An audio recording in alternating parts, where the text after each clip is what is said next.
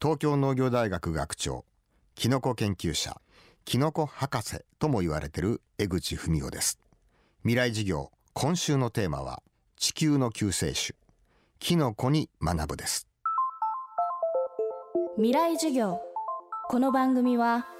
暮らしをもっと楽しく快適に川口義賢がお送りします。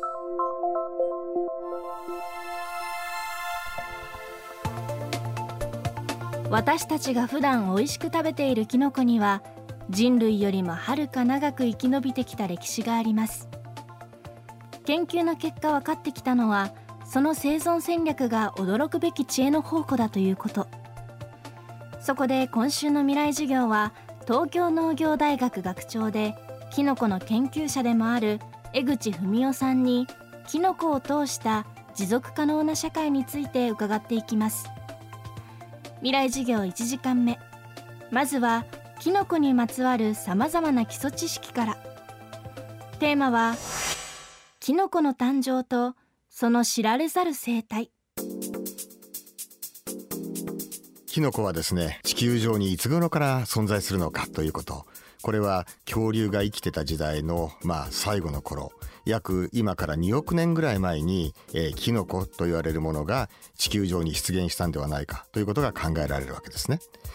じゃあキノコって世界中にどれぐらいの種類があるのかっていうとですね、えー、世界中には2万とか3万の種類があるんではなかろうかということが考えられています。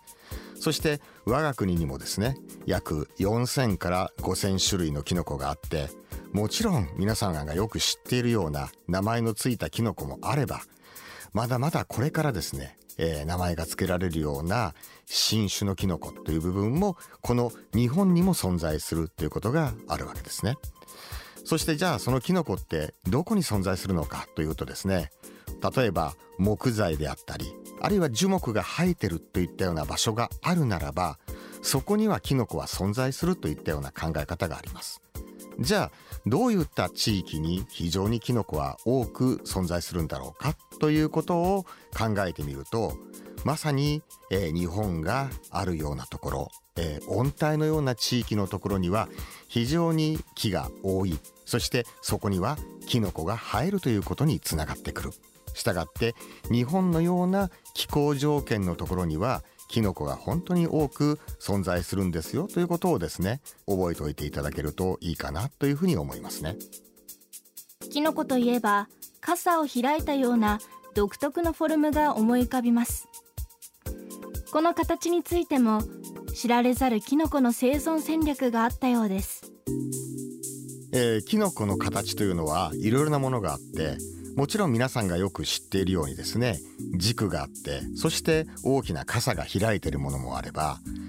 例えば針状にですねこう伸びているようなものもある。いろいろなものがあるんですが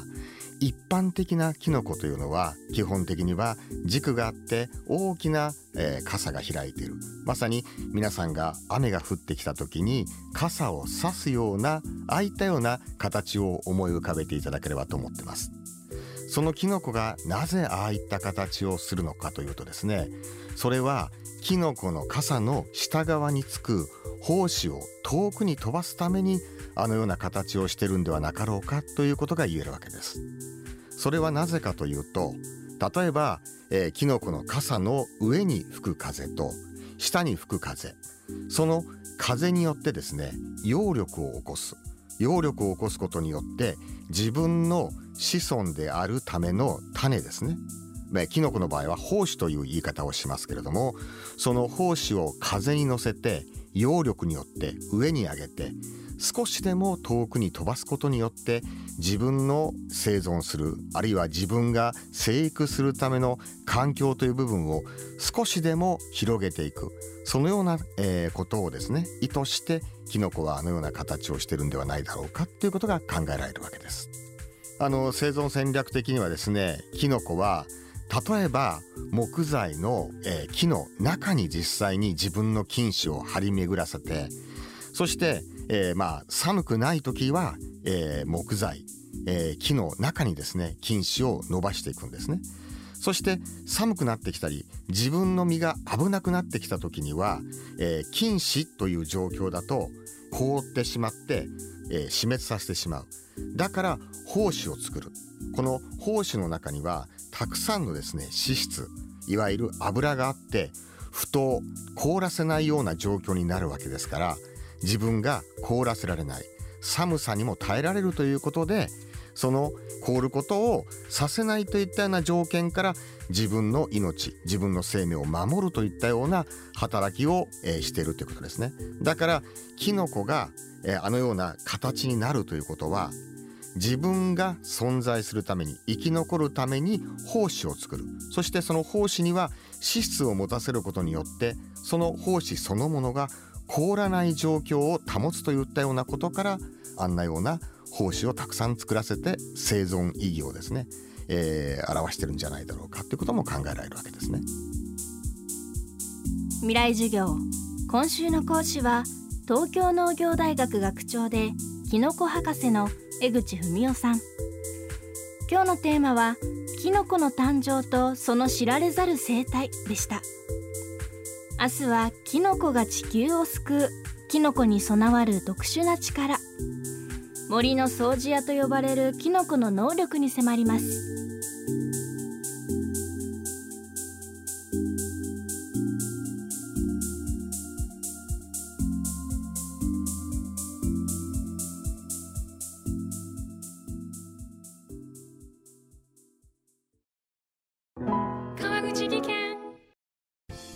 での転落大きな怪我につながるので怖いですよね。足元の見分けにくい階段でもコントラストでくっきり白いスベラーズが登場しました。皆様の暮らしをもっと楽しく快適に。川口技研のスベラーズです。未来授業。この番組は暮らしをもっと楽しく快適に川口技研がお送りしました。